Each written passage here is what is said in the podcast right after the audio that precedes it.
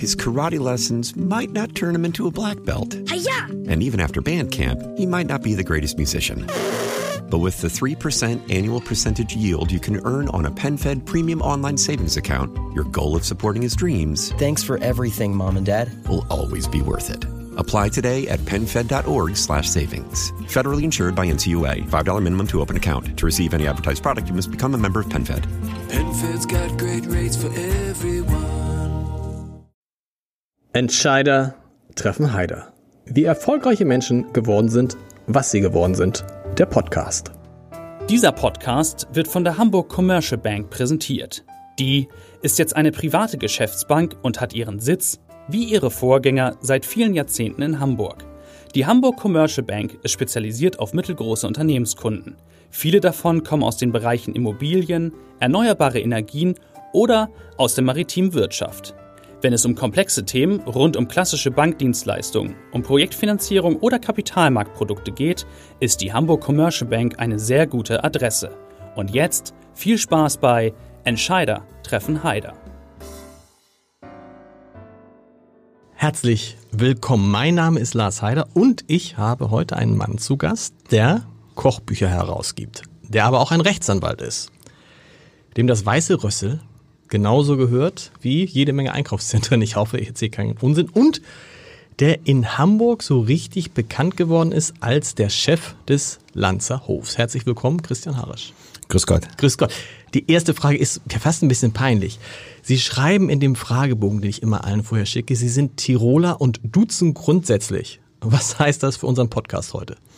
Ja, das heißt, dass ich in Hamburg natürlich mich an die Hamburger Gegebenheiten anpassen muss, aber wir in Tirol oder eigentlich fast ganz Österreich, aber speziell in Tirol mit jedem sind. Die Hamburger Gegebenheiten im Podcast sind auf jeden Fall das, ich habe noch, glaube ich, noch keinen Gast gehabt, außer Olaf Scholz, den ich gesiezt habe.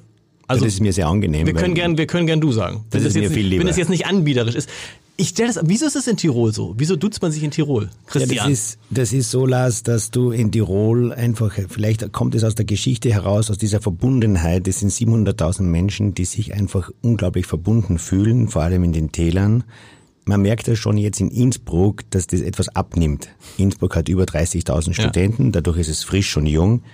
Aber in Innsbruck sitzen sich die Menschen auch in der Regel. Je weiter sie zu den Tälern kommen, umso klarer ist das du. Also es gibt, glaube ich, sicher niemand im Ötztal, der jemals zu einem anderen Ötztaler Sie gesagt hat. Das ist praktisch ausgeschlossen. Wie machst du es in deinem Unternehmen? Auch per In, Du? in unserem Unternehmen haben wir es gestaffelt oder abgeschwächt. Es ist ähm, grundsätzlich so, dass wir früher alle Mitarbeiter bei Vornamen angesprochen haben. Das ist dann der Franz, der Hans, der Sepp und der Chef wurde angesprochen als der Herr Christian. Das Der war mein He- Vater. Der Herr Christian. Genau, mein Vater wurde der Herr, war der Herr Ernst und mein Onkel der Herr Peppi. Auch als dieser schon 85 war, haben die Leute gesagt, guten Morgen, Herr Peppi. Weil das gibt, das gibt, kennst du dieses Hamburger Sie? Das hat der Helmut Schmidt groß gemacht. Das ist es, man duzt sich, sagt aber Sie.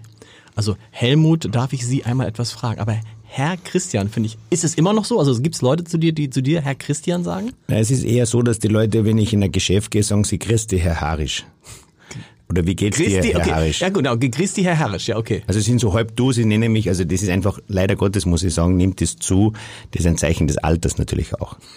Also wenn sie dann, äh, oder wenn du dann in Tirol mit sie angesprochen wirst, Dann weißt du, das, du bist alt. dann bist du entweder so besonders bedeutend, dass man irgendwie den Respekt hat oder sich das nicht traut, aber im Prinzip ist es eher dann auch eine gewisse Frage des Alters. Aber im Grundsatz kann mich in Kitzbühel in Tirol jeder mit du ansprechen, auch wenn es nicht jeder macht. Gut. Du wohnst in Kitzbühel, in Wien zeitweise und habe ich jetzt, äh, vielleicht stimmt das gar nicht, und auch in Hamburg? Hast du, hast du praktisch eine Wohnung, ein Haus in Hamburg?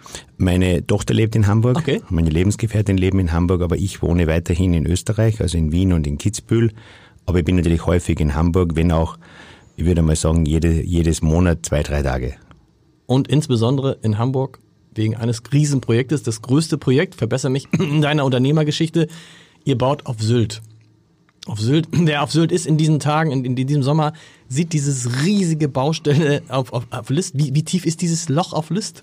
Das Loch auf List ist schön. Loch, Das- Loch in List auch. Ich sag immer auf List. Das Loch in List ist wie tief? Ja, wir sind 15 Meter tief. Okay. Äh, aber nur mit den Geschossen. Das heißt, es ist eine wesentlich tiefere Ankerung gemacht worden für den Sand. Das ist ja sehr, sehr aufwendig. Entschuldigung bitte. Wir haben was zu trinken hier. Man muss immer sehr viel trinken bei diesem Podcast. Das ist irgendwie.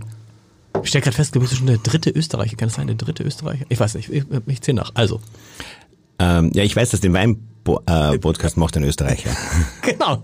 Das ist ein ganz guter. Der ist- einer der ganz kennst du den Michael Coutet? Ja, kenne ich sehr gut und das ist ein Kärntner und ein hervorragender Fachmann und da sind wir ganz stolz in Österreich auf die tollen Gastronomen, die in Hamburg tätig sind. Das ist Wahnsinn. Ja, du- das, da musst du auch mal, wenn du mal hier bist, musst du mal in den Wein-Podcast kommen mit zwei Österreichern. Das ist wirklich der, wenn ihr noch nicht gehört habt, den Podcast, ähm, Vier Flaschen heißt der Podcast mit Michael Coutet. Michael Coutet, äh, der Inhaber der Hanse Lounge in Hamburg und ein toller. Aber Sylt.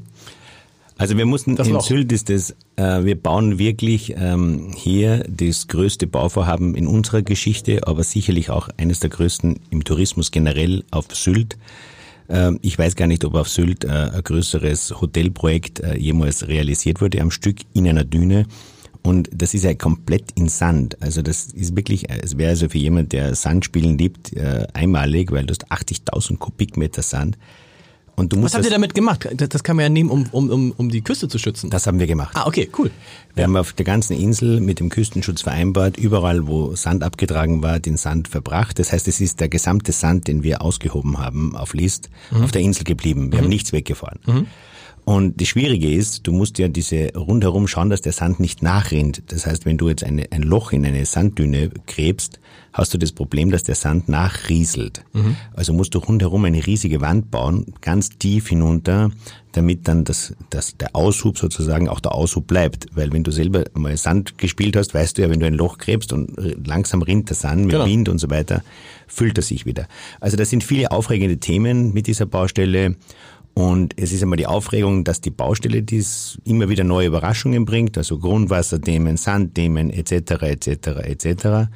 Aber Die muss ja, Anlieferung des Betons stelle ich mir auch schon schwierig vor, weil der Beton muss ja dann einmal aus und dann mit so vielen LKW, die LKW passen wahrscheinlich gar nicht auf diesen, auf diesen Autozug, oder? Nein, nein, nein, die werden mit, äh, mit der Fähre gebracht Okay. und es wird genau abgestimmt. Da muss das Wetter passen, es darf kein Sturm sein, sonst musst du das Betonieren abbrechen. Also du musst die Betonverfügbarkeit haben, die hast du ja nicht auf der Insel. Da müssen die Schiffe klar sein, dass du die Fähren hast. Also das ist richtig aufwendig und wir haben ein Riesenglück in List, dass der Hafen und Gleich die um die Anlegestelle ist, genau. ist. Also das wird in der Geschichte dieser Insel für List, da bin ich hundertprozentig sicher, noch eine ganz große Rolle spielen, dass List der Ort ist auf der Insel, der einen Hafen hat. Ja. Meine Prognose ist, dass in vielleicht 30, 50 Jahren spätestens List die klare Nummer eins auf der Insel ist. Warum? Weil wegen der Erreichbarkeit oder weil der jetzt neben dem Arosa, was ja bisher eines der größten, ich glaube, das war das größte Hotelprojekt in List, bevor Arosa hinkommt, war List ja eher so ein verschlafenes Örtchen. Ne? Also man, man, man ging nach natürlich nach Kampen, man ging nach äh, Westerland. Dann kam ähm, das Arosa und für alle die, die es nicht so gut kennen, die das aber das Arosa kennen, quasi neben dem Arosa entsteht jetzt der Lanzer Hof. Die Geschichte von List ist dadurch dominiert, dass List die Admiralität des deutschen Verteidigungssystems beherbergt hat.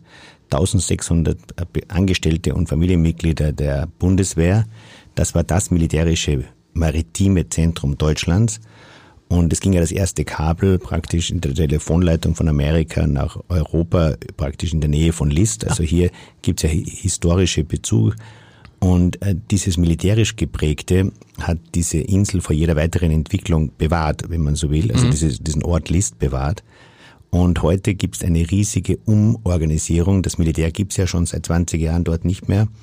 Und diese Neupositionierung gibt viele Risiken natürlich, aber auch große Chancen. Da, da sind ja immer noch relativ viele alte Gebäude, ne? also euch gegenüber, wo man, wo noch was anderes hinkommen könnte. Ne? Kommt auch, da ist Kommt ein auch, okay. Riesenprojekt geplant. Also man plant hier Wohnungen, Ferienwohnungen, Wohnungen für Einheimische.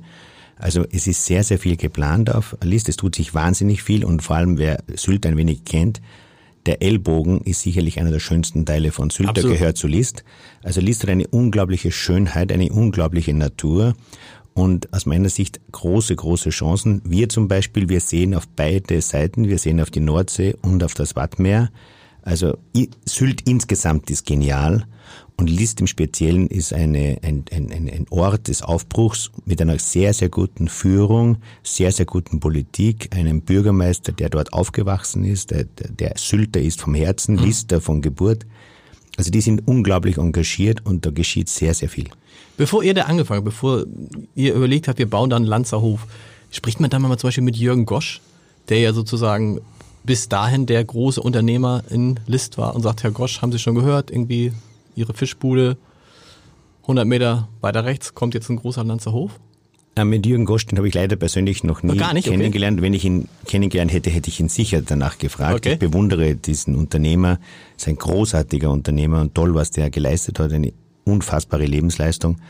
Aber mein persönliches Vorbild ist der Herbert Seckler. Ja. Und mit dem habe ich oft diskutiert. Inhaber der Sansibar. Inhaber der Sansibar und für mich, für mich persönlich der größte Gastronom Deutschlands. Warum? Interessant. Weil du kennst ja viele Gastronomen. Wir kommen noch dazu, du kommst aus einer Gastronomiefamilie über, über Generationen. Euch gehören viele Hotels. Du wolltest immer schon Gastwirt werden. Was ist dann an an dem, an dem Säckler so besonders? Der Herbert lebt die Dienstleistung. Nicht nur mit den Gästen, sondern auch mit den Mitarbeitern. Das ist mein Sohn hat ja dort bei ihm auch praktiziert.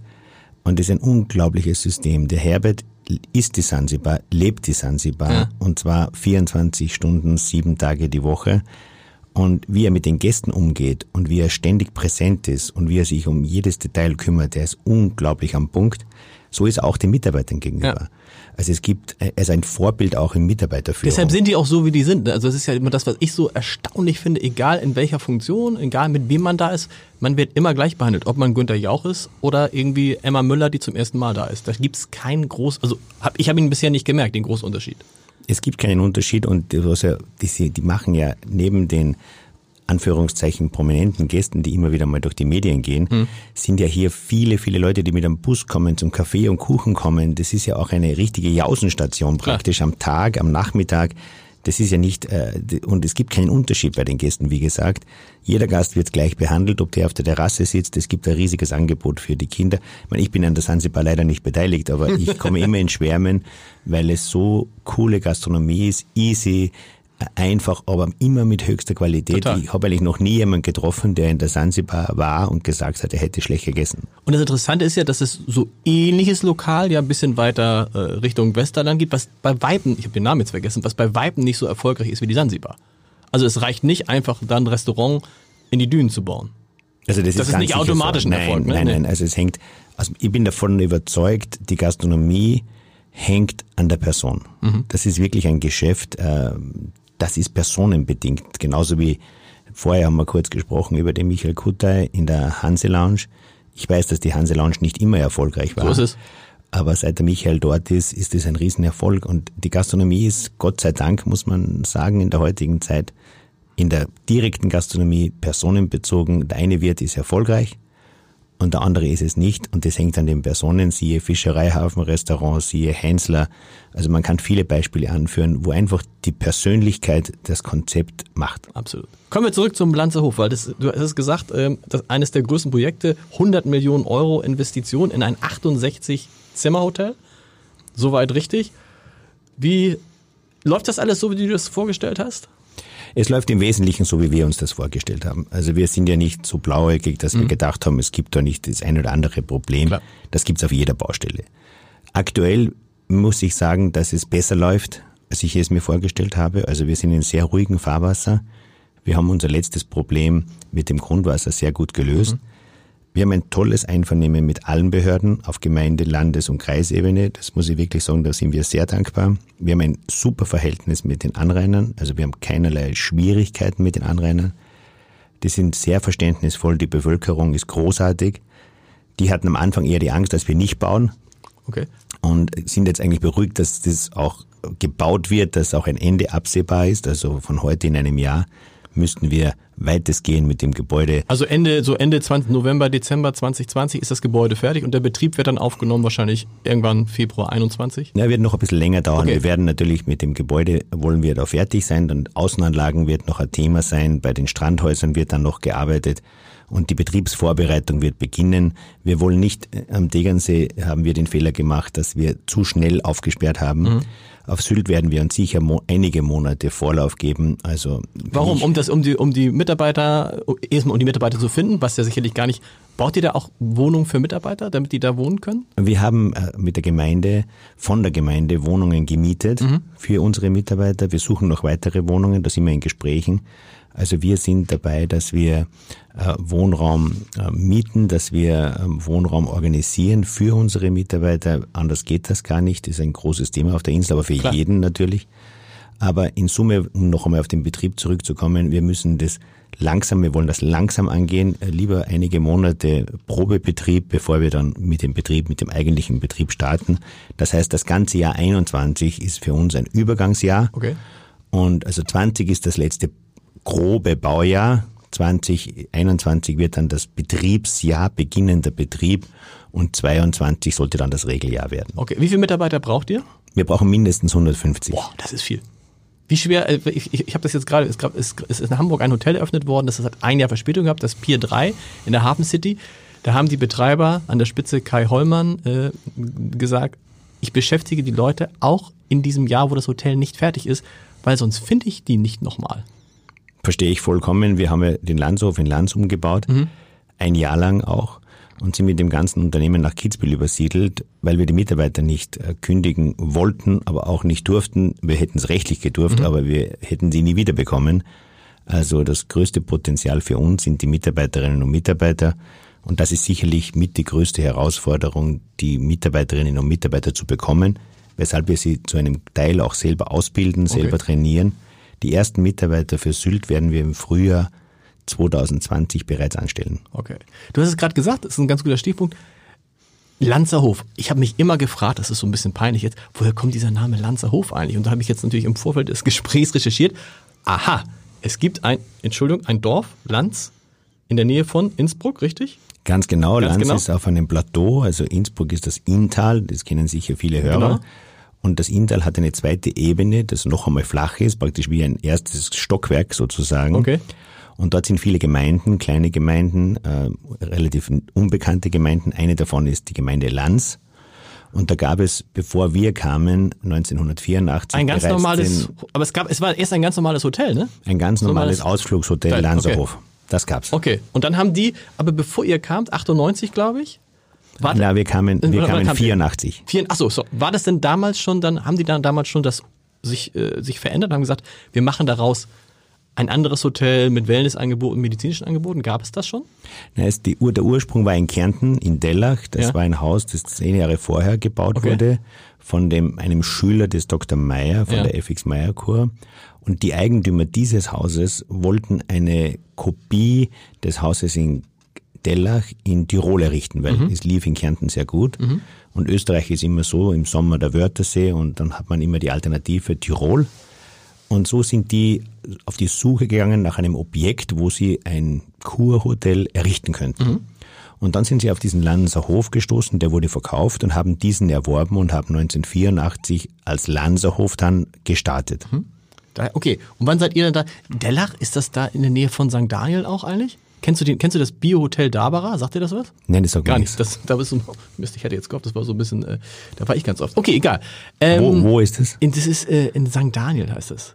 Dellach, es gibt zwei Dellachs in Österreich, glaube ich. Also ne? nicht, den- nicht den Wörthersee. Nee, nee, doch, aber das ist, nee, nee, eine Dreiviertelstunde vom Wörthersee entfernt. Ja, aber das, das Dellach, wo der Landshof ist, ist direkt am Wörthersee. Okay. Und dann seid, wie seid ihr darauf, also, man muss ausholen, du kommst aus einer Hoteliersfamilie, wir erzählen nochmal, dass dein Werdegang dann gar nicht so Hotelier war, aber wie bist du, wie bist du denn auf dieses, auf diesen Lanzerhof aufmerksam geworden? Die Sache war so, also 1984 haben die begonnen und haben das Haus gemietet. Ja. Es gab also noch einen Eigentümer. Und dann haben sie am Anfang große Schwierigkeiten gehabt und ein Jahr später kam dann der Andreas Wieser, ein sehr, sehr guter Manager, der dann 28 Jahre Geschäftsführer war, kam dazu. Oder 25 Jahre, das könnt ihr jetzt gar nicht mehr genau sagen. Der kam dazu und hat das Haus sehr gut geführt, aber 1997 gab es dann große Probleme, weil der Hauseigentümer wollte nicht investieren und die Mieter auch nicht, es kam zum Streit. Und dann waren Banken involviert und die sind auf uns zugekommen, Okay. auf kommerzielle Plätze Ja. und dann auf mich. Ja. Und diesen Streit konnten die nicht lösen. Und wir haben dann den Andreas Wieser übernommen und haben die anderen sowohl das Hauseigentum gekauft, als auch den Betrieb gekauft. Und dort gibt es immer ganz eine, im Nachhinein spannende Geschichte, weil die Option für den Erwerb des Hauses hatte ein damals noch unbekannter René Benko. Und dem hast du es weggeschnappt? Den habe ich nicht weggeschnappt, Okay. sondern der hat mir die Option verkauft. Ah, krass, das heißt, Und dann hat er seine Firma Ja, gegründet, ja. also mit diesem, unter anderem mit diesem Kapital hat er seine Firma gegründet. Und er wollte eigentlich damals weitermachen bei uns. Und ich habe das völlig falsch, falsch eingeschätzt, vielleicht einer der größten Fehler, die ich Ja. gemacht habe in meiner Unternehmerkarriere. Und habe gesagt, nein, äh, wir wollen, ich will mich nicht mit dem René Benko äh, vergesellschaftern, damals, 1998. War es ein ganz junger Kerl wahrscheinlich? Ganz ne? ein junger okay. Kerl und das habe ich einfach nicht erkannt und falsch eingeschätzt. Krass, das heißt, eigentlich letztendlich hast du René Benko ein bisschen den Grundstein für seine Karriere, mit dem Geld zumindest, gelegt. Ja, ein Teil davon. Ein also Teil es gibt davon, sicher ja. mehrere Faktoren, aber es war sicher damals sein, größtes, sein größter Deal sozusagen, dieser, dieser Verkauf der Option. Man, man, wir reden da jetzt in einer Größenordnung von Schilling eine Million. Also, dass man nur die Relation Okay. sieht. Ja. Also aus heutiger Sicht unter Anführungszeichen nichts. Nichts. Aber aus damaliger Sicht, also nur für das Recht, also nicht für das Objekt, Ja. für das Recht. Aus damaliger Sicht aber sehr viel Geld für einen 20-Jährigen. Wahnsinn. Und habt ihr, ihr habt heute noch Kontakt wahrscheinlich? Klar. Ja, Man ja. trifft sich immer mal wieder. Der Genau. baut ja auch in Hamburg unglaublich viel. Also heute haben wir noch Kontakt, aber jetzt nicht unmittelbar geschäftlich, aber ich gehöre natürlich zu den Österreicherinnen und Österreichern, die den René Benko sehr bewundern und heute ist man natürlich stolz auf so einen herausragenden Unternehmer. Absolut. Bei mir schwingt natürlich immer ein bisschen die Wehmut mit, dass ich das damals so falsch eingeschätzt habe. Gut, man kann nicht alles äh, richtig machen. Hast du damals schon dir überlegt, dass du dieses Lanzerhof, diesen, dieses Konzept ausweiten willst? Hast du das deswegen auch gekauft? Oder war das ein schönes Objekt und dann kauft man es halt? Also 1998 haben wir mal gesagt, wir investieren und, und renovieren das Haus, haben sehr viel investiert und eigentlich bis 2008, 2009 hat hauptsächlich der Andreas Wiese das Haus geführt. Okay. Erst 2010 habe ich dann die Geschäftsführung übernommen, komplett und habe mich dann auf die Expansion konzentriert. Also man kann sagen, die Expansion ist erst 2010 richtig schlagend worden. Das ist finde ich interessant, weil man denkt immer so, Lanzerhof ist jetzt so ein Symbol, so ein Markenname, wo man denkt, der gibt's doch schon seit 30, 40 Jahren. Tatsächlich sind wir gerade mal dann neun Jahre, zehn Jahre. naja, es gibt den Landshof, gibt es seit 1984. Klar, ich also meine aber so- jetzt so aber als, als, als Kette, als, als, als, als als Marke, als starke Marke gibt's die dann gar nicht so lange. Ja, man, es war natürlich von 1998 bis äh, 2010 schon relativ bekannt, Okay. also aber mit einem Haus in Lanz. Also Genau. es war halt ein Haus in Lanz. Und der nächste Schritt war dann Hamburg. Mhm. Und hier haben wir das Lanz Medikum vor sieben Jahren eröffnet. Das war der erste Schritt sozusagen in die Expansion. Sehr schwierig, weil keine Zimmer und da mussten wir sehr viel Lehrgeld bezahlen, haben sehr viel lernen müssen. Das ging am Anfang nicht so, wie wir dachten und heute ist es extrem erfolgreich. Du hast mal gesagt, irgendwie, ich habe es irgendwo gelesen in der Recherche, dass ist praktisch alles schiefgelaufen, was schieflaufen kann. Naja, wir Hamburg. haben uns, wenn man sagt, von zehn möglichen Fehlern haben wir neun gemacht. Okay. Der einzige, den wir nicht gemacht haben, oder das wäre der größte gewesen, gar nicht nach Hamburg zu gehen. Aber wir mussten das Konzept anpassen. Wir mussten uns auf den Standort einstellen. Wir mussten einfach lernen. Und die letzten vier, fünf Jahre, aus, vor allem seit der Dr. Katteler die medizinische Leitung hier in Hamburg hat, sind wirklich eine ganz große Erfolgsgeschichte. Wir sind heute sehr, sehr glücklich über Hamburg. Und es wäre auch Tegernsee letztendlich ohne Hamburg unmöglich gewesen und es wäre auch Sylt ohne Hamburg nicht möglich. Hamburg ist so unsere Keimzelle jetzt. Wie kommt das? Was, weil, weil hier so viele Leute herkommen, die Kunden sind im Lanzerhof? Ja, weil wir hier natürlich eine Situation haben, wir haben natürlich eine große Superstadt. Hamburg ist aus meiner Sicht also inzwischen für mich persönlich die tollste Stadt äh, in Europa. Wenn man jetzt von London, Paris absieht, dann ist Hamburg einfach ein, ein, ein Kreativstandort, ein, ein, ein, eine Stadt, wo sich einfach viel tut, viel bewegt, tolle Menschen leben. Das ist schon etwas anderes, als wie wenn du in einem Dorf bist mit 1500 Einwohnern. Also das Ganze, man hat zwar Innsbruck, 130.000 Einwohner, aber das kann man doch mit Hamburg nicht vergleichen. Und hier haben wir halt viele Möglichkeiten mit Kooperationen äh, mit Ärzten, sei es vom UKE, sei es Professor Cook, mit dem wir zusammenarbeiten. Das sind einfach hier Kapazitäten auf der Universitätsklinik und auch sonst in den Kliniken. Die hast du halt in Hamburg und auch die Menschen in Hamburg sind für uns ein unglaublich guter Ort, um sich auszutauschen. Auch die Mitarbeitersituation ist in Hamburg deutlich besser, als sie zum Beispiel am Tegernsee ist. Klar. Ähm, deshalb überlegst du ja auch, oder was überlegst, das ist eine feste Planung, die Konzernzentrale, wenn man so will, nach Hamburg zu legen. In die Hafen City. Das ist unser ganz fester Plan. Ja. Da haben wir sehr gute Gespräche und das wollen wir auf jeden Fall umsetzen. Gibt schon ein Grundstück? Nee, noch. Gibt schon. Es gibt schon, Ja. aber ist noch geheim. Es ist, es gibt ein, ein Verfahren, das geführt werden muss. Also von unserer Seite gäbe es es natürlich, aber Okay. es hängen noch viele Zustimmungen davon ab und es ist letztendlich eine Entscheidung der Stadt Hamburg. Und wenn sich die Stadt letztendlich und die Hafenbehörde für uns entscheiden, dann hätten wir das Grundstück bereits. Cool. Und dort würden wir nicht nur unsere Zentrale machen, sondern dort würden wir auch unsere Forschung und Entwicklung situieren und die Ausbildung der Mitarbeiter. Cool. Also das ist für uns ganz wichtig. Also wir werden in Zukunft noch mehr darauf achten, sowohl Mitarbeiter auszubilden, als auch Ärzte fortzubilden. Und das sind natürlich Ärzte wie Professor Cook oder andere. Für die, die es nicht kennen, das muss man nochmal sagen, es gibt ein paar, die ihn nicht kennen. Karl-Heinz Kuck, Legende, äh, war, ich weiß gar nicht wie viele Jahre im UKE und dann in St. Georg, einer der großen Herzspezialisten irgendwie und den der ist jetzt in Ruhestand gegangen, wenn man so will, theoretisch, aber ist dann zu euch gewechselt und äh, berät euch jetzt in all diesen Dingen. Operiert weiterhin und so, aber ist äh, wirklich einer der besten Herzspezialisten Europas, wenn nicht der Welt. Ja, und vor allem muss man eines, sagen wir, wenn man damit nichts zu tun hat, wenn du zum Beispiel früher eine Herzklappe benötigtest, mhm. musstest du das Herz also komplett im Brustkorb öffnen und heute wird es in einer 40-minütigen Intervention ja. durchgeführt und da ist der Professor Cook einer der ganz der Großen in dem genau. Thema. Und das ist auch für uns ein großes Zukunftsthema, weil Herz, äh, Gesundheit, Sport, Prävention, das sind natürlich Themen, die Darm, äh, Psychologie, das sind Themen der Zukunft, digitale Medizin sicherlich auch. Und dafür brauchen wir einen Standort, wo wir nicht nur unsere Zentrale, sondern wo wir alle diese Zukunftsthemen mit den besten verfügbaren Ärzten und Mitarbeiterinnen und Mitarbeitern bearbeiten können. Und das ist Hamburg. Das sehen wir in Hamburg. Wenn wir sagen, äh, Sylt, Gebäude fertig, 2020, 21 äh, geht's los, 22 dann richtig. Hamburg alles immer so zwei Jahre später oder? In etwa. Also wir rechnen im, im besten Fall würden wir 21 mit dem Bau beginnen okay. Äh, und im Idealfall so 24 eröffnen können. Also das ist ein realistische Zeitrahmen. Also vorher ist es wohl unrealistisch. Also wenn es nach mir ginge, würde es am liebsten ja schon nächstes Jahr aufsperren. Aber es ist noch etwas Zeit dorthin. Das ist Wahnsinn. Ich meine, du gibst, machst richtig Tempo. Ne? Sylt ist ja jetzt ja keine kleine Investition. Ich habe gesagt 100 Millionen. Zwei Drittel wahrscheinlich kommt von den Banken. Ein Drittel kommt. Interessanterweise, einer ist dabei, den kennen in Hamburg auch alle als Investor, nämlich Johannes B. Kerner. Ja, der Johannes ist ein guter Freund ja. und der hat sich am Gebäude beteiligt. Der war für uns sehr wichtig, weil ich bin ja kein Spezialist auf Sylt. Ja. Und der Johannes hat eine ganz große Leidenschaft für Sylt. Und als der Johannes sagt, er würde sich mit einem kleineren Betrag äh, beteiligen ähm, am Gebäude, ja. war das für mich eine Bestätigung des Standortes. Und das Ganze macht es ganz interessant, weil alle sich fragen, boah, Johannes B. Kern, aber gut, der ist jetzt nicht das meiste Geld kommt schon von dir und äh, Stefan Rutter, das ist dein Geschäftspartner, ne? Genau. Und der, und der Rest kommt dann von den Banken. Genau, so, genau so ist es. Also das ist äh, nicht so ein großes Investment für, vom Johannes, aber aber wichtig. Ein, ein ne? wichtiges und für uns eine Bestätigung, auch für den Stefan Rutter, für meinen Partner, dass wir sagen, es gibt jemand, der die Insel viele, viele Jahre kennt und liebt. Der Johannes verbringt ja sehr viel Zeit auf der Insel. Mhm. Und dessen Einschätzung war von vornherein, das ist der beste mögliche Standort. Hast du mit Horst Rahe mal gesprochen, dem das Arosa gehört nebenan? Gibt es da Kontakte? Wir haben gesprochen, okay. bevor wir überhaupt äh, die, die Entscheidung getroffen haben, die Immobilie zu kaufen, okay.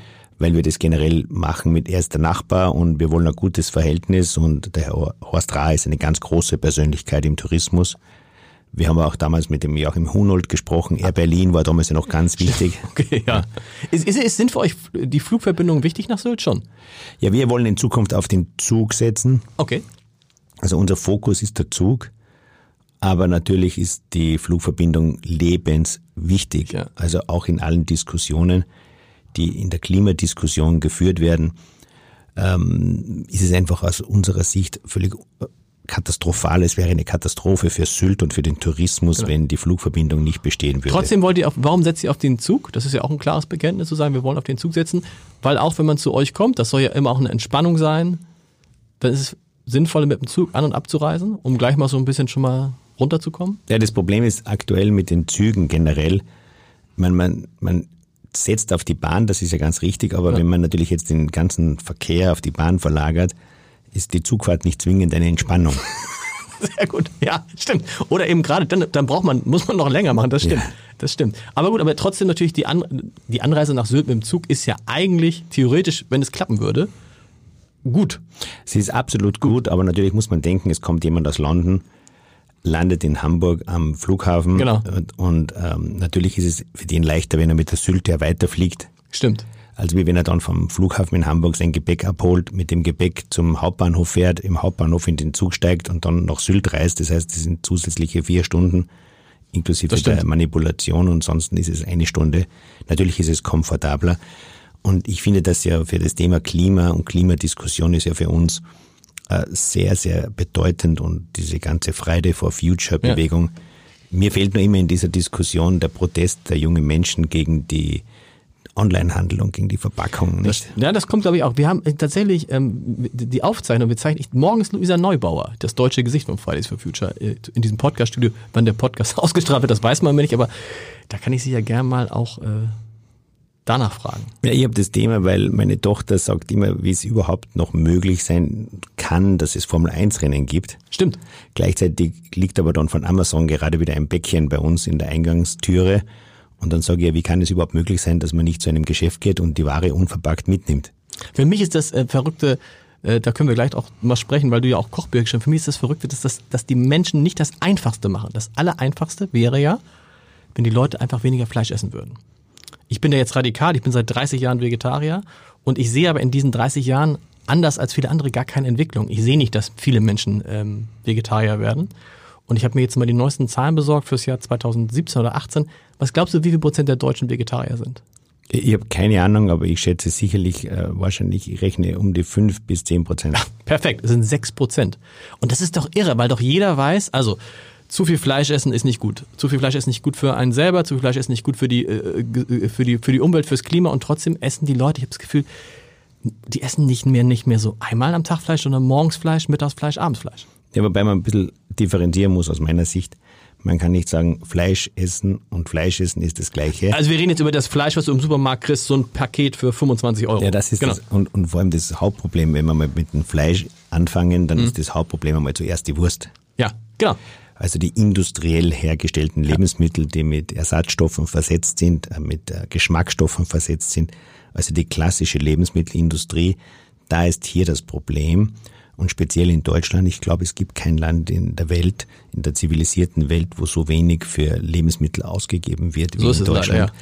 Also der Diskont ist hier König und äh, qualitätsvolles Fleisch aus einer Biozucht oder wenn man die, das Lammfleisch zum Beispiel auf Sylt, aus diesem äh, Sylter Lamm, mhm. das auf dieser Weide weidet, wo diese hohe salzhafte, äh, salzhaltige Luft ist, das hat schon auch eine Qualität. Für mich persönlich, ich esse kaum Fleisch, weil ich es einfach nicht gut vertrage. Okay.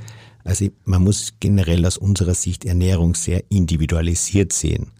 Also ein, ein Arbeiter, der schwer arbeitet und der Vegetarier ist, der tut sich schwerer als wie zum Beispiel du, ja, der, der ja, hier nur rumsitzt. Der praktisch sich hauptsächlich aufs, auf das Sprechen, genau. Schreiben und Denken konzentriert, wo natürlich das Fleisch weniger dramatisch ist ja. und eher belastend. Wobei bei mir das ist tatsächlich so, das ist gar keine bewusste Entscheidung gewesen. Ich, mach, ich mochte schon mit 18, 19 kein Fleisch und auch kein Fisch. Und habe ich gedacht, jetzt kann ich es ja mal ganz weglassen was damals noch eine ganz andere Lage war. Aber wir kommen gleich noch zu deinen Kochbüchern. Vielleicht erzählen wir mal ein bisschen was über dich, weil ich fand das ganz interessant, deinen Lebenslauf so anzugucken. Du kommst, musst du ein bisschen erzählen, aus einer, kann man das sagen, klassischen Hotelierfamilie. Ja. Heißt klassisch heißt was? Wann hat der erste in der Familie ein Hotel? Also geführt? wir kommen ursprünglich natürlich aus der Landwirtschaft. Ja. Und mein Ur Urgroßvater war Metzger. Also Fleischhauer, das, das ist vielleicht so ein gutes das Thema. Also wir sind über vier Generationen Fleischhauer. Also muss ja. ich gleich meine Befangenheit hier offenlegen. Und ich betreibe heute noch Viehzucht okay. und äh, Mutterkuhhaltung. Also wir, wir, wir verwenden eigenes Kalbfleisch in den Betrieben, das wir selber okay. erzeugen. Ähm, und von uns ist es so, dass praktisch die klassische Hotellerie, also wir haben begonnen eben mit Metzgerei und dann mit einem Zimmer und zwei Zimmern und so ging das halt dahin. Wie aber neben der Metzgerei? Nee. Die Metzgerei war der Ausgangspunkt. Und, Metz und dann hat er im, im selben Gebäude oder gegenüber? Im selben Gebäude gab es dann eine Ausschank, wo also die okay. Waren ah, okay. der Metzgerei also konsumiert wurden und die Fuhrleute kamen vorbei und die Bauern und nach dem Markt haben die halt dort ein Bier getrunken ja. und, und, und sich unterhalten und die Produkte der Metzgerei natürlich auch zu sich genommen. Und dann wurden eben zu diesem Betrieb Zimmer dazu gebaut. Und so entstand der Gasthof der Gastwirtschaft. Und aus der Gastwirtschaft wurde dann Schritt für Schritt ein Hotel. Das heißt, man kann eigentlich sagen, der Ursprung des, des Lanzerhofs lag in einer Metzgerei. Ja, so könnte man so kann man es eigentlich nicht sagen, äh, aber man, man könnte so sagen, genau. man könnte es so zuspitzen, ja. das ist auch ein sehr regionales Produkt. Also ja. die, es war damals schon, also diese, mein Ur Urgroßvater war sehr bekannt dafür. Es gab ja damals nur regionale Produkte. Ja. Also es gab ja kein, keine Kuh, die irgendwo aus Rumänien kam. Ja. ja. Also ähm, das hat so begonnen, eine klassische Form der Entwicklung in Tirol, Metzgerei, Landwirtschaft, Gastwirtschaft, Zimmer. Und mein Onkel war dann schon als junger Mann, der ist mit, der wäre heute fast 100, mhm. der hat dann äh, nach dem Krieg begonnen, die Hotels zu modernisieren und hat das erste dann Zimmer in Kitzbühel gebaut mit eigenem Bad. Zum damaligen Zeitpunkt war es noch üblich, äh, Bad am, auf der Etage. Wie auch in Kitzbühel nach dem Zweiten Weltkrieg gab es keine Zimmer mit Bad? Es gab also ein großes Hotel, das Grand Hotel, das Okay. war schon vor dem Ersten Weltkrieg errichtet und die hatten zwei Zimmer, ein Bad. Okay. Also zwei Zimmer teilten Okay. sich ein Bad, das war unfassbarer Luxus. Krass. Und danach haben sich relativ schna schnell in den 50er Jahren und 60er hat sich das dann radikal und schnell entwickelt. Dann kamen die Hotels und dann die ersten mit Hallenbad. Also wir waren eines der ersten Hotels mit einem Hallenbad. Wir hatten eine Disco, wir hatten das Casino im Haus. Also es war schon eine rege Entwicklung, ein großer Aufschwung in den 70er Jahren. Und äh, 1991 habe ich dann die Hotelbetriebe in Kitzbühel übernommen. Du musst mal sagen, welche Hotels das sind. Die Namen kennt man ja. Also es war zuerst, also unser Stammhaus war das Hotel Goldener Greif. Genau. Das habe ich als, hat meine Cousine, also die Tochter meines Onkels besessen. Mit der habe ich aber jetzt eine, eine gemeinschaftliche Gesellschaft gegründet. Okay. Das gehört wieder zu uns dazu. Der Schwarze Adler in Kitzbühel, das Hotel Weißes Rössel, also Leading Hotel of the World in Kitzbühel. Dann haben wir das neue Das Familien... war, es ist, wir reden über das weiße Röss- Rössel. Ja, ich glaube, das Weiße Rössel, das du meinst, ist das Am am Wolf- Wolfgangsee, sondern Okay. wir reden von dem Leading Hotel of the World, äh, Weißes Rössel in Kitzbühel, im Okay. Zentrum von Kitzbühel, ein 700 Jahre altes Haus. haben nichts miteinander zu tun? Nichts miteinander Okay. zu tun. Und dort eröffnen wir jetzt im Dezember das erste Summer-Restaurant im deutschsprachigen Raum. Okay. Und dann haben wir noch das Familienhotel Lisi. Das war ein ehemaliges Kordialhotel, das haben wir letztes Jahr der Stefan Rutter und ich gemeinsam gekauft. Und dann haben wir da das Sombül, das ist eine bekannte Skihütte. Dann das Kizo ist ein bekanntes Restaurant. Also wir haben da relativ viele Betriebe in Kitzbühel. Das ist so unsere Leisure-Abteilung, gemeinsam mit dem Margaretenhof am Tegernsee, Mhm. wo wir einen Golfplatz und ein Golfhotel betreiben. Das sind so unsere Ferienhotels. Genau. Hat mit dem Lanzerhof und mit dem Prinzip des Lanzerhofs erstmal nichts zu tun. hat damit erstmals nichts zu tun, also dass es im Backoffice-Bereich EDV Klar. und Einkauf und, und Planung, Marketing gewisse Parallelen gibt, aber der Lanzerhof ist ein komplett gesondertes Konzept, also unsere ganze Gruppe tritt auf als Harisch Hotels, davon haben wir die Abteilung Leisure und die Abteilung Health und natürlich ist Lanzerhof der größte Teil und Klar. der wichtigste. Interessant ist in deinem, in deiner Laufbahn, dass du aber eben nicht direkt Hotelier geworden bist oder Gastwirt, sondern du hast dann Jura studiert. Also du hast nach dem, nach dem, Abi- mir ist es Matura. In Österreich ist es Matura, richtig? Ja. Matura? Es ist eigentlich umgekehrt, ich war so. zuerst Hotelier und dann Okay. habe ich Jura studiert. Das heißt, du hast, du hast ganz am Ende, also Das ist kurzum, kurzum in Österreich gibt es ein, ein System, das gibt es in Ja. Deutschland nicht. Es gibt hier ein, eine, eine Matura, ein Abitur Ja. in einer berufsbildenden Schule. Die Ja. dauert fünf Jahre, endet mit Abitur. Und dann hat man das Abitur, man ist aber auch Koch, Kellner, Reisebüro und Tourismuskaufmann. Okay. Das habe ich gemacht. Okay. Du, du alles zusammen. Das ist eine, eine, Eine- was das, das? dauert ein Jahr länger statt vier Jahre, fünf Jahre. Du bist auch Koch, du könntest auch als Koch arbeiten. Besser nicht. Aber Okay. ich habe die Berufs, Okay. äh, ich bin, also ich habe die Berufsausbildung, ich habe das Zertifikat Koch, habe die Konzession, um ein Gasthaus zu betreiben und bin auch Kellner, Restaurantkaufmann. Wahnsinn. Das wäre in Deutschland ja alles einzelne, irgendwie Ja. jeweils drei Jahre oder zwei Jahre Ausbildung oder so. Ja, und hier haben wir diese fünf Jahre. Okay. Also das Gymnasium dauert die Oberstufe vier Jahre, Ja. wie in Deutschland. Aber man hat hier fünf Jahre und in diesen fünf Jahren hat man also auch dieses berufsbildende Jahr dabei. Also man hat diese Berufsausbildung mit dabei. So war ich mit 19 Jahren eben, äh, hatte ich die Matura, das Abitur. Ich hatte eben die Ausbildung als Koch, Kellner, Restaurant und Tourismuskaufmann. Und so hat die Karriere begonnen. Aber ich musste dann, nachdem ich im Sommer in Paris war, nach der Schule, zurück nach Österreich zur Bundeswehr. Oder Mhm. Okay. zum Bundesheer, wie es bei Okay. uns heißt. Das heißt, du hast gar nicht als Koch, Gastwirt oder irgendwas gearbeitet. Ja, schon also als Kellner in Paris. Okay. Und dann bist du, äh, dann äh, bist du zum Bundesheer gegangen und danach hast du dich entschieden, dann warum Jura zu studieren. Na, danach hatte ich ein Angebot von einer Bank für ein Trainee-Programm. Ich war ein relativ okay. guter Absolvent in einem sehr schlechten Jahrgang. Und ähm, da wurden die Jahrgangsbesten Ja. eingeladen, äh, ein Trainee-Programm zu machen. Und das habe ich dann gemacht. Und dort habe ich gesehen, dass die Wertschöpfung ähm, höher ist als wie bei einem Wiener Schnitzel. Ja, genau. Und war dann in, in verschiedenen Abteilungen, im Treasury, im Risk Management, also da war ich ganz begeistert davon und dann dachte ich mir, da brauche ich noch eine zusätzliche Ausbildung, um, um dieses Geschäft machen zu können. Das ist mehr, mehr Geldpotenzial. Und äh, in der Familie war nicht klar, wer das Hotel übernimmt, also eigentlich mein Bruder. Und dann habe ich gesagt, darauf konzentriere ich mich Okay. jetzt. Und diese berufsbildende Schule hatte nur einen Nachteil. Sie hatte zwar ein Abitur, aber kein Latein. Und für ein Jurastudium brauchte man damals Latein. Da musstest du noch das große, große Latinum Das nachmachen? kleine. Das kleine, okay. Ich musste dann noch schnell das kleine Latinum nachmachen. Das, dafür habe ich drei Monate gebraucht und konnte dann noch das Studium beginnen im gleichen Jahr. okay. Und bist dann danach Rechtsanwalt geworden?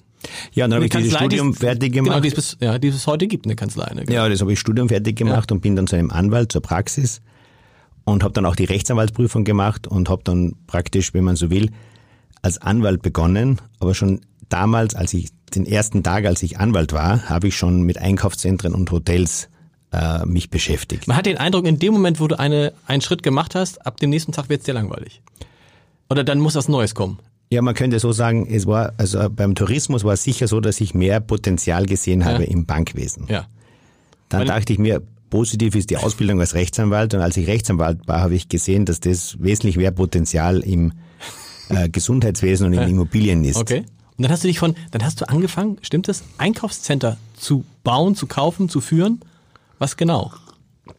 Mein Mentor oder mein, einer meiner großen Vorbilder ist der Kommerzialrat Anton Plätzer. Ja. Und der hat damals äh, Bauprojekte gemacht und hat ein Einkaufszentrum gekauft. Und ich habe den Vertrag als Anwalt gemacht. Ah, okay. Und so kam ich dazu. Ja. Und dann haben wir jemanden gesucht, der das Ganze professionell führen kann und Mieter findet. Und dann hat man uns gesagt, der Beste, den es gibt überhaupt für so ein Thema, Mieter, Einkaufszentren, Shoppingcenter, Mallgestaltung, einfach Center Management und Vermietung, da gibt es einen, das ist die Nummer eins, das ist der Stefan Rutter. Ah, okay. Und so habe ich den Stefan Rutter kennengelernt. Der bis heute Geschäftspartner in allen diesen Bereichen ist. Der ne? bis heute haben wir alle Geschäfte zusammengelegt und jetzt sind wir 50-50 Partner, wobei die Einkaufszentren sich der Stefan Rutter kümmert. Also es Okay. ist, muss sich so vorstellen, ich habe jetzt keine Ahnung, wer dort Mieter ist und ich bin auch kein Experte für Einkaufszentren, das macht der Stefan Rutter. Wie viele Einkaufszentren habt ihr in dem gemeinsamen Unternehmen? Ja, wir haben in Summe in den letzten 20 Jahren über 43 Einkaufszentren gebaut und davon einen Großteil verkauft. Okay, und, und ein paar betreibt ihr noch. Betreiben tun wir noch sehr viele. Wir Okay. betreiben noch. Also gehören- sechs- die- euch gehören die gehören Gebäude nicht nicht, mehr. genau. Nein, aber wir betreiben. Der Stefan Rutter betreibt so zwischen 600.000 und 700.000 Quadratmeter Einzelhandelsfläche. Wow. Also damit sind wir der größte Betreiber in Österreich. Und die Rechtsanwaltskanzlei gibt's auch immer noch. Die gibt's auch noch und die Partner, mit denen ich das gegründet habe, die gibt's auch alle noch. Und das läuft aber ohne mir in Wahrheit. Ja. Ach so. Also heißt- ich bin sozusagen noch, ich bin zwar noch der Namensgeber Genau. und, und bin noch eingetragener Rechtsanwalt, aber ich würde jetzt niemandem empfehlen, praktisch, ich bin eher Rechtshistoriker so gesehen. Gut, und dann kann man also nochmal in der Reihenfolge, das muss man nochmal zusammenbringen. Also Ausbildung, ich sage jetzt mal zum Koch und Kellner. Dann Bank, dann Jurastudium, dann Einkaufscenter und dann kam immer der Moment, wo du gesagt hast, jetzt doch wieder zurück zu den Anfängen auf einem anderen Niveau. Weil das Hotel dann, es musste jemand für das Hotel gefunden werden oder was, was war der Grund? Ja, der Grund war, also schon, es ist, das Hotel ist immer parallel gelaufen. Okay. Ja, also das hat sich dann mein Vater mit meinem Bruder zerstritten Ah, okay. und die konnten sich nicht einigen, warum auch immer. Und dann habe ich gesagt, dann war ich sozusagen das Reserverad und das Reserverad hat dann gesagt, jetzt macht es aber nur, wenn es auch das Eigentum an den Hotels bekommt. Okay. Sonst, das war auch ein Vorteil meiner juristischen Ausbildung damals schon. Und da, nachdem er kein weiterer Bruder in Sicht war, äh, wurde ich im 1991 Eigentümer der Hotels. Und äh, das ist parallel gelaufen. Aber das, das Thema Tourismus, also Ferienhotellerie, war nicht so lukrativ, dass mich das so fasziniert hätte. Und dann erst, als wir den Lanzerhof gekauft haben, der Plätzer voran, ähm, dann hat mich das Thema Gesundheit mehr und mehr interessiert. Aber ich war in der Zeit eben sehr stark noch in die Einkaufszentren eingebunden. Und dann kam die Phase, wo das Thema Einkaufszentrum immer weniger wurde für mich und der Stefan Ruther das ganz allein übernommen hat. Und diesen Freiraum habe ich genützt, um mich wieder mehr dem Tourismus zuzuwenden und dann eben den Lanzerhof mit der Vision, daraus eine Anführungszeichen in einem kleinen Segment große Marke zu machen. Das hat mich begeistert und fasziniert und dann habe ich mich seit 19, 2010 praktisch auf den Lanzerhof konzentriert. Äh, Da, du, du hast gerade gesagt, du hast gesehen, Mensch, da geht viel mehr in diesem ganzen Gesundheitsbereich. Die Leute sind bereit für ihre Gesundheit viel mehr Geld auszugeben als für den normalen Urlaub. Das ist ganz sicher so. Ja. Also ein kleines Segment, Ein kleines klar. und ein unfassbar aufwendiges Segment. Also ich habe das am Anfang auch unterschätzt. Also heute haben wir Verträge mit über 100 Ärzten und es ist natürlich eine irrsinnige Thematik, Mitarbeiterinnen, Mitarbeiter, das gibt's überall, aber gerade im Gesundheitsbereich ist es noch entscheidender, also die richtigen Ärzte zu begeistern. Also der Arzt hat ja heute viele Möglichkeiten Genau. und ihn für uns zu begeistern und den Spirit zu überbringen, das ist wahnsinnig aufwendig. Und neue Standorte zu machen, ist auch brutal aufwendig. Also das fordert mich also wesentlich mehr, als ich jemals gedacht hätte. Klar. Erklär noch mal für die, die es nicht wissen, diese Methode. Es gibt ja sozusagen die beiden großen, äh, die beiden großen Methoden. Das eine ist Buchinger, klassisches Fast Fasten, auch unten in Süddeutschland, und die FX Meyer Methode. Ist ja, hat, hat mit Buchinger nichts zu tun. Das ist eine ganz andere Methode. Nein, das hat mit Buchinger nichts zu tun, aber wir haben die Lanzerhof-Methode jetzt Ah, okay. weiterentwickelt. Das heißt, aus diesem klassischen FX Meyer herauskommend haben wir die Lanzerhof-Methode aufgebaut und entwickelt. Und in diese Lanzerhof-Methode haben wir all unser Know-how, alle Mhm. unsere Erfahrung hineingesteckt. Und das ist unsere Zukunft. Ich bin fest davon überzeugt, dass wir in wenigen Jahren neben dem klassischen FX Meyer, neben dem Buchinger, neben Chenot, die Lanzerhof-Methode, das wäre meine ganz große Ja. Hoffnung, dass die Lanzerhof-Methode dann die Methode ist, die mit die führende Methode ist. Bei der es nicht nur um Fasten geht und um Abnehmen und um Entschlacken, sondern um was? Es geht schon um, um Entschlacken, um Abnehmen, das ist ja eine Form der Kur auch, Ja. aber es ist hochgradig personalisiert und individualisiert. Wir werden in den nächsten Jahren, so meine Meinung, in eine sehr individualisierte Medizin- und Ernährungswissenschaft kommen. Man, jeder liest ja oder es gibt ja berühmte Bücher, den Ernährungskompass, hier stellvertretend für viele, wo alle möglichen Formen der Ernährung untersucht werden. Ketogene Ernährung, ähm, Meierfasten, Buchingerfasten, Lanzerhof-Methode hoffentlich bald dazu. Und es zeigt sich immer mehr, was für den einen gut ist, ist für den anderen schlecht. Das kann, Du kannst einfach nicht, es gibt nicht die Kur, wo man sagt, das ist jetzt die Lösung. Ja, und jetzt ist es Intervallfasten. Ja. Jeder sagt Intervallfasten. Und ich habe schon Freunde getroffen, die 10 Kilo beim Intervallfasten zugenommen haben. Tatsächlich. Oh Gott, ich mache das auch einfach. manchmal, ja. Ja, aber das passiert dadurch, weil die essen dann 20 Stunden nichts und dann essen sie wie geistesgestört. Okay, das ist schwierig, ja. Das ist Und schwierig. das muss man jetzt dazu sagen, Intervallfasten heißt ja nicht, dass du dann isst, praktisch völlig losgelöst, weil du sagst, du habe 20 Stunden nichts gegessen. Also es gibt immer in der Individualisierung, in der, in der genauen Betrachtung des, auch der Lebensweise, bist du ein Sportler, bist du keiner, also wie ist deine Veranlagung, wie ist deine Genetik, wie ist deine Blutzusammensetzung, wie ist deine Psyche, wie ist deine Herzvariabilität. Also hier sind viele, viele Faktoren, die eine Rolle spielen. Und das ist natürlich auch ein sehr aufwendiges Thema, dass man sich den Luxus leistet, sich persönlich zu individualisieren. Und das geht dann sicher auch in die Kosmetik, also dass man die Hautcreme individualisiert. Wow. Also das sind alles Themen, die Zukunftsthemen sind, aber sicherlich ganz wesentlich die weitere Entwicklung der Gesundheitsentwicklung prägen werden. Wer sind eure Hauptzielgruppen? Manager, Leute, die sehr, sehr viel Stress haben? Unsere Hauptzielgruppe sind Menschen, die gesund alt werden wollen und gesund bleiben möchten. Ja. Nicht in erster Linie kranke Menschen, die wir heilen, sondern in erster Linie Menschen, die gesund, wobei Gesundheit ein relativer Begriff ist, die ihre Gesundheit erhalten wollen in frühen Jahren. Also je früher man beginnt, umso besser. Also es ist nicht so, dass ihr ansetzt bei den 50-, 60-Jährigen, sondern tatsächlich bei den 30-Jährigen, 40-Jährigen? Also von der Idee und von der Wissenschaft her sollte man bei den Kindern anfangen. Oh, okay. Also nicht bei uns im Haus direkt, aber in der Familie. Weil wenn Menschen sagen wir, mit 20, 25, 30 zu uns kommen, dann überträgt sich ihr, ihr Verhalten ja auch auf die Familie. Klar. Also bei unserer Familie als Beispiel, wir verwenden, versuchen zumindest nur Vollkornnudeln, Vollkornreis zu verwenden. Bio-Lebensmittel wahrscheinlich. Bio-Lebensmittel keine, aber vor allem der Kampf gegen den Zucker. Okay. Also das ist unser Haupt- oder mein Hauptkampf Ja. gegen die ganzen Limonaden. Okay. Also die Kinder trinken auch Wasser, wenn es keine Limonade gibt. Ja. Aber das ist immer so ein bisschen, also ich sag, Wunsch und Wirklichkeit sind nicht immer 100 Prozent. Meine Kinder, darf ich das mal sagen? Ich bin ja ganz stolz. Meine Kinder trinken nicht mal Apfelsaft. Die trinken eigentlich nur stilles Wasser. Das ist perfekt. Unfassbar, ohne dass ich da was, was, was dazu getan hätte, sondern die, irgendwie mögen die auch keine, und die Limonaden mögen die gar nicht. Die haben mal eine Fanta probiert jetzt.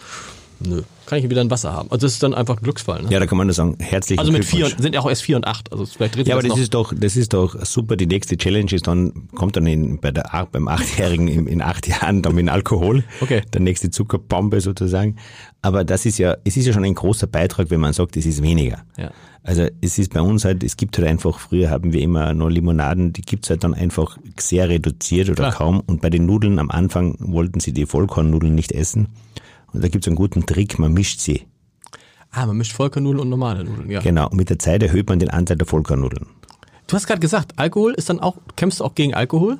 Ja, man, Alkohol, ist, es ist einfach, jetzt mal das Schlechteste, was es gibt, ist sicherlich Rauchen. Rauchen, klar. Da also bei Rauchen gibt es genau, kein Argument. gibt Kein Argument. Das finde ich also, hat man, hat man Arzt äh, gesagt hier bei so einer Fortbildung, hat gesagt, es gibt keinen einzigen Grund zu rauchen. Null. Na, also Rauchen gibt es kein Argument, wo man sagen, naja, eine Zigarette am Tag Nee. ist ganz gesund. Nein, ist Im nicht Gegenteil, so. ja. Also Rauchen ist schlecht. Auch Ja. E-Zigaretten, katastrophal. Ja. Das zweite sind industrielle Fette. Ja. Also mein Kampf gilt den Industriefetten. Also da gibt's eben ein Lebensmittel, das ja gegessen wird bis zum Umfallen, die Pommes frites. Und die wird in der Regel industriell hergestellt und dann noch in industriellen Fetten Ja. herausgebacken. Also die, jemand, der sich die Pommes frites zu Hause mit einer natürlichen Biokartoffel selbst im Alles gut. Olivenöl, das macht ja keiner. Oder wenige. Süßkartoffelpommes mache ich neuerdings immer total lecker. Ja. Ja, du bist ja, also das ist ja, du kannst ja mal meinen Nachruf schreiben, weil du überlebst nicht mit 30, 40 Jahren. ich esse so viel Schokolade. Okay, ja. Aber jetzt, äh, dunkle Schokolade ist nicht schlecht fürs Ich Herz. mag keine dunklen Schokolade, ich mache nur helles. Ah, gut. Ja, aber da musst du dich umgewöhnen. Ja. Du isst ein Jahr lang dunkle Schokolade und du wirst sie lieben. Ja. Hundertprozentig. Das ist nur eine Gewohnheit. Hundertmal das gleiche Lebensmittel gegessen und es schmeckt dem Menschen. Der weiß es nur nicht. Okay. Drum schmeckt ja jedem das Essen der Mutter, egal wie schrecklich sie gekocht hat. Stimmt. Okay. Aber das also, ist. also, wir haben gesagt, Rauchen, industrielle Fette und dann Alkohol wahrscheinlich, ne? Ja, und beim Alkohol ist schon eine gewisse Differenzierung. Ja. Also beim Alkohol äh, ist nicht eine Frage des Maßes. Also dass man generell sagt, ein Glas Rotwein ist generell schlecht. Also das Tannin zum Beispiel, das ist für Ja. die Arterien sicher gut. Aber Alkohol ist noch, Alkohol kann man differenziert betrachten zumindest. Ja. Also hoher Alkoholkonsum ist jedenfalls schlecht. Klar. Aber ist es nicht bei allen Sachen, dass es überall schlecht ist, wo es viel ist? Nein, bei Zigaretten gibt's kein Stimmt, Maß. stimmt, da gibt's keine Maß. Beim Industriefett gibt's auch kein Maß. Und bei, bei, bei, bei dem künstlichen Fleisch, also bei dem Fleisch aus irgendeiner Industrieproduktion Ja. oder diese Legebatterien, wo die, wo mit Anabolika die Kühe oder die, die, die Hühner behandelt werden, also ein Hühnerfleisch, Ja. eine Hühnerbrust für, für nichts, für kein, also im Endeffekt, wenn jemand in den Supermarkt geht Ja. und für völlig unrealistische Preise billig Lebensmittel Ja. kauft, also wo der Fleischpreis die Menschen in den Markt lockt, das ist keine Qualität. Was piept da gerade? Hörst du auch dieses Piepen oder höre ich das? Irgendwas piept hier? Nicht, dass ein Feueralarm gerade ist. Ist, glaube ich, nicht. Man wird uns rausholen aus dem. Ich habe gerade überlegt, dieses Podcast-Studio ist ja sehr stark abgedunkelt, wenn jetzt hier ein Feueralarm ist, aber wenn du nichts hörst, nur höre ich es nur. Hör, nur Ja, aber ich es. da würde hier der Brandmelder blinken. Ne? ich sehe ihn ja da oberhalb. Du hast ja, du hast ja selber, du hast ja selber, du hast ja selber Kochbücher rausgegeben mit Dr. Fleck. Dr. Anne Fleck, die kennt man ja in Norddeutschland, die, äh, die Fernseh, äh, Ernährungsexpertin, kann man sagen. Und einer, eines der Kochbücher heißt die 50 gesündesten 10-Minuten-Rezepte. Habe ich mir gleich bestellt. Wie seid ihr darauf gekommen, auf die 50 gesündesten 10-Minuten-Rezepte? Also die Anne Fleck, mit der haben wir intensiv zusammengearbeitet, äh, wobei sich unsere Wege in bester Freundschaft vor geraumer Zeit getrennt Okay. haben. Und ich habe als Herausgeber die Anne gebeten, ob sie für uns dieses Buch mit uns gemeinsam macht, mit unseren anderen Ärzten, Ja. auch vor allem die Gesundküche, das ist unser Standardwerk. Und die Dr. Fleck ist eine großartige, Är- also eine großartige Schreiberin und, und auch eine gut, sehr gute Ärztin. Wir haben uns nur ein bisschen, wie soll man sagen, philosophisch mit derer, wo, wo ein bisschen die Meinungen auseinandergehen, mit ran ans Fett. okay. Also weil dieses Buch hat mich ein bisschen so mal, entspricht nicht so ganz unserer Vorstellung und auch vor allem auch nicht meiner Vorstellung. Aber es ist ja sehr, das Thema Ernährung, wie ich ja schon gesagt habe, ist ein sehr individuelles. Klar. Und deshalb haben wir zwar aus Lanzerhof, wir werden auch sicher wieder ein Kochbuch schreiben, wir sind jetzt gerade beim Überlegen, in welcher Form. Ich würde gern so ein, ein Buch schreiben mit ähm, entweder oder, also was ist besser? Okay. Ja, ist es besser ein Glas Weißwein oder eine Portion Pommes Das ist toll, frites? genau. So was wir gerade so diskutiert haben. Genau. Genau. Damit wie schlecht ist das genau. Süße? Wie, wie, was ist jetzt schlechter, Veganer oder Vegetarier zu sein und dafür hellen Schokolade zu essen? Ja. Oder Mhm. ein bisschen Fleisch zu essen und dafür Ja, aber irgendwas, Schokolade. ist es nicht so, irgendwas hat man ja jeder. Also ich, ich, ich, ich versuche mir das abzugewöhnen. Ich habe auch irgendwie früher immer noch mal gern so ein Glas Cola getrunken, mache jetzt auch so seit einem Vierteljahr gar nicht mehr. Und das ist auch interessant, wenn man mal was weglässt, stellt man halt fest, dass man man vermisst es eigentlich nicht. Also ich habe dann von einem Tag auf den anderen aufgehört, Cola zu trinken und das ging auch. Ja, ich glaube, das Wichtigste ist bei dem Thema Essen, Ernährung und Genuss, es geht ja auch um das Thema Genuss. Mhm. Klar. Da muss man ja auch sagen, jemand, der den Genuss aus seinem Leben komplett rausnimmt, der wird und zwar aus Ernährungsgründen fantastisch leben, aber er wird wird vielleicht ein unglücklicher depressiv, Mensch, genau. wird depressiv, was das Schlimmste ist. Ja. Also ich glaube, man muss Ist da das schon, tatsächlich so depressiv, ist das Schlimmste, ne? Weil du da, also Depression ist sicherlich ein Thema, das mit zu dem Schlimmsten gehört. Also wir im Lanzerhof sind keine Depressionsklinik, also wir sind keine psychosomatische Klinik, wir sind auch keine Klinik für drogenabhängige oder alkoholkranke Menschen. Also wir können diese Extremsituationen auch nicht beherrschen. Und wenn jemand diese Krankheit in einem fortgeschrittenen Stadion hat, dann ist das ganz, ganz, Ganz- ganz, schlimm. Und wir haben ja gerade jetzt, glaube ich, den Jahrestag dieses wunderbaren Sportlers, Fußballers. Robert gehabt. Enke, genau. Und äh, so ein junger Mann, der alles hat, was man sich träumen kann als junger Mensch und sich dann das Leben nimmt, also das ist schon, aber das hat jetzt mit Ernährung nichts zu, Zu tun. tun, Also, aber das, ich will nur sagen, grundsätzlich ist, ist, ist positives Leben, Genuss auch in gewissem Umfang, dass man bejahend ins Leben geht, großartig, weil es einfach eine Stimmung ist. Und daher sollte man, und daraufhin bin ich hundertprozentig überzeugt, nicht weil wir das anbieten, Mhm. man sollte einfach im Jahr zwei, drei Wochen sich eine Auszeit nehmen, aus unserer Sicht idealerweise im Landshof, So. aber muss nicht im Landshof Ja. sein, kann ja auch woanders sein. Und für sich einfach ein, eine Phase im Leben haben, wo man sagt, jetzt konzentriere ich mich ganz bewusst, da habe ich zwei, drei Wochen. Ja. Was, kost, was, was kostet so eine Phase? Das sagen ja immer viele, oh ja, würde ich ja gerne machen, aber es ist ja sehr teuer. Bei uns ist es verhältnismäßig teuer, es sind Ja. 4000 Euro, wo der Einstieg beginnt, Für zwei Wochen? für eine Woche. Für eine Woche, okay. Es ist sehr, sehr teuer, das ist gar keine Frage, aber wir sind eben gerade dabei, oder wir überlegen auch, dass wir ein günstigeres Einführungsprodukt, wir haben ein Hotel in London, in der Nähe von London, wo wir vielleicht ein günstigeres Haus machen wollen, so dass wir praktisch das klassische Meier-Angebot günstiger gestalten und die Lanzerhof-Methode, die natürlich teurer ist, wenn du stärker individualisierst, wenn, es ist nicht teurer. Aber wir wollen jeden und jeden Hörerinnen und Hörer kann ich nur empfehlen, ob das jetzt bei uns ist und ob das auf einer, es kann auch mal ein Bauernhof in den Bergen sein. Klar. Also es muss ja nicht, man ist eine Frage der Disziplin natürlich, ja. Aber gerade der jüngere Mensch, der hat natürlich auch noch, ähm, für den ist es ja die Reaktion viel besser. Ja. Der, also das ist ja viel leichter. Also ein neues Auto zu servicieren ist natürlich leichter als ein altes.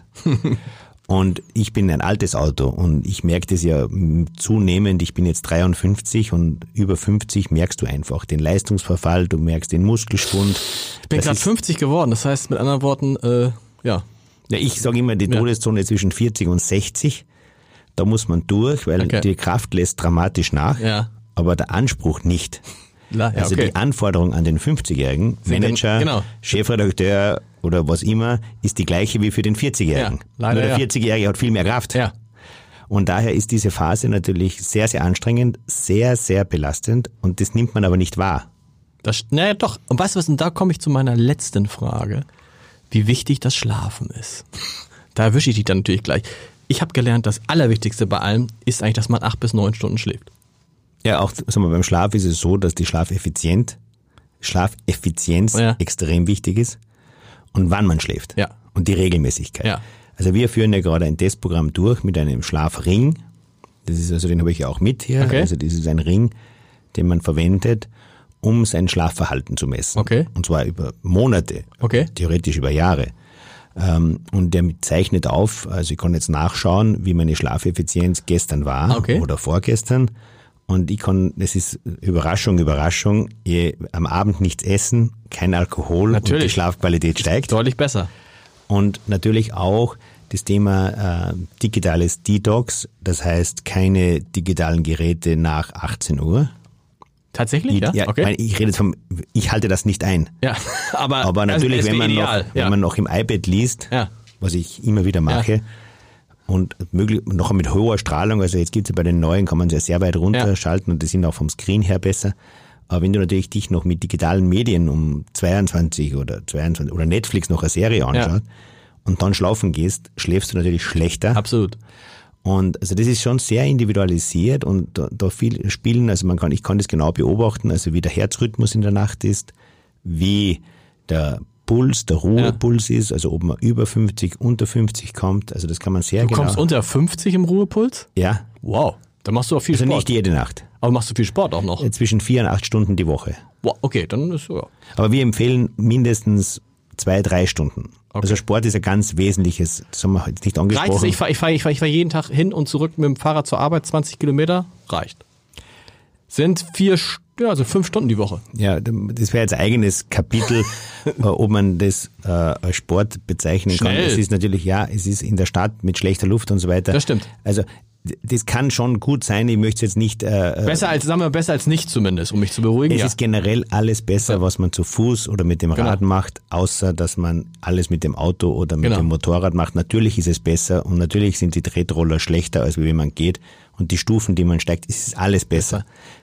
Ich halte sehr viel davon, auch ähm, zu walken, also richtig um die Ja. Alster zu gehen oder um die Alster zu laufen, zwei, dreimal in der Woche bewusst, weil es ja auch mental eine Trennung ist. Weil Absolut. Ich, ich sag, für mich ist immer das Fahrradfahren in der Stadt eine irre Belastung. Nee, für mich ist es aber umgekehrt. Ich merke es, wenn meine Frau sagt das immer, wenn ich mit dem Fahrrad nach Hause komme, ne, bin ich halt ein anderer Mensch. Ich lasse alles, was am Tag passiert ist, auf dem Fahrrad, komme nach Hause, habe auch eine ganz andere, rieche ganz anders, sagt meine Frau, und bin dann irgendwie total entspannt, wenn ich zu Hause ankomme. Ja, ich hoffe, es ist nicht der Schweiß der Grund.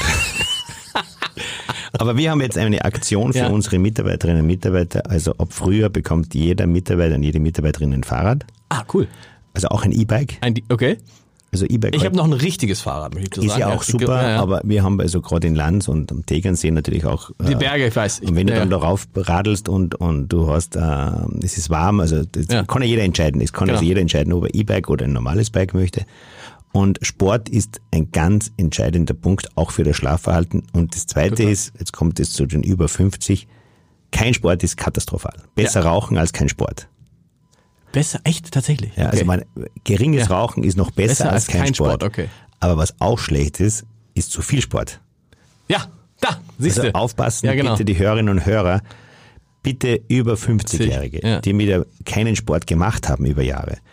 Und jetzt dann sich denken, Vollgas geben jetzt und sagen, fange jetzt ich im Marathon, Frühjahr ne? an, bitte, bitte den Arzt Arzt aufsuchen. Egal, also den Arzt aufsuchen. Also die größte Wahnsinn ist irgendwelche 50, 55, 60-Jährige in Ja. einer späten Midlife-Crisis, die sich erinnern an ihre Zeit, wo sie 25 Jahre waren und dann wieder extrem Sport beginnen, Marathon vorbereiten. Genau. Einmal kurz ein EKG machen oder Ultraschall vom Herz oder so muss man. Unbedingt. Okay.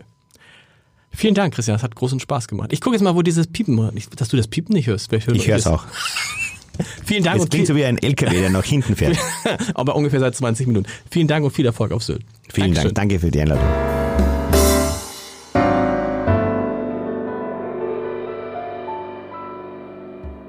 Weitere Podcasts vom Hamburger Abendblatt finden Sie auf abendblatt.de slash podcast.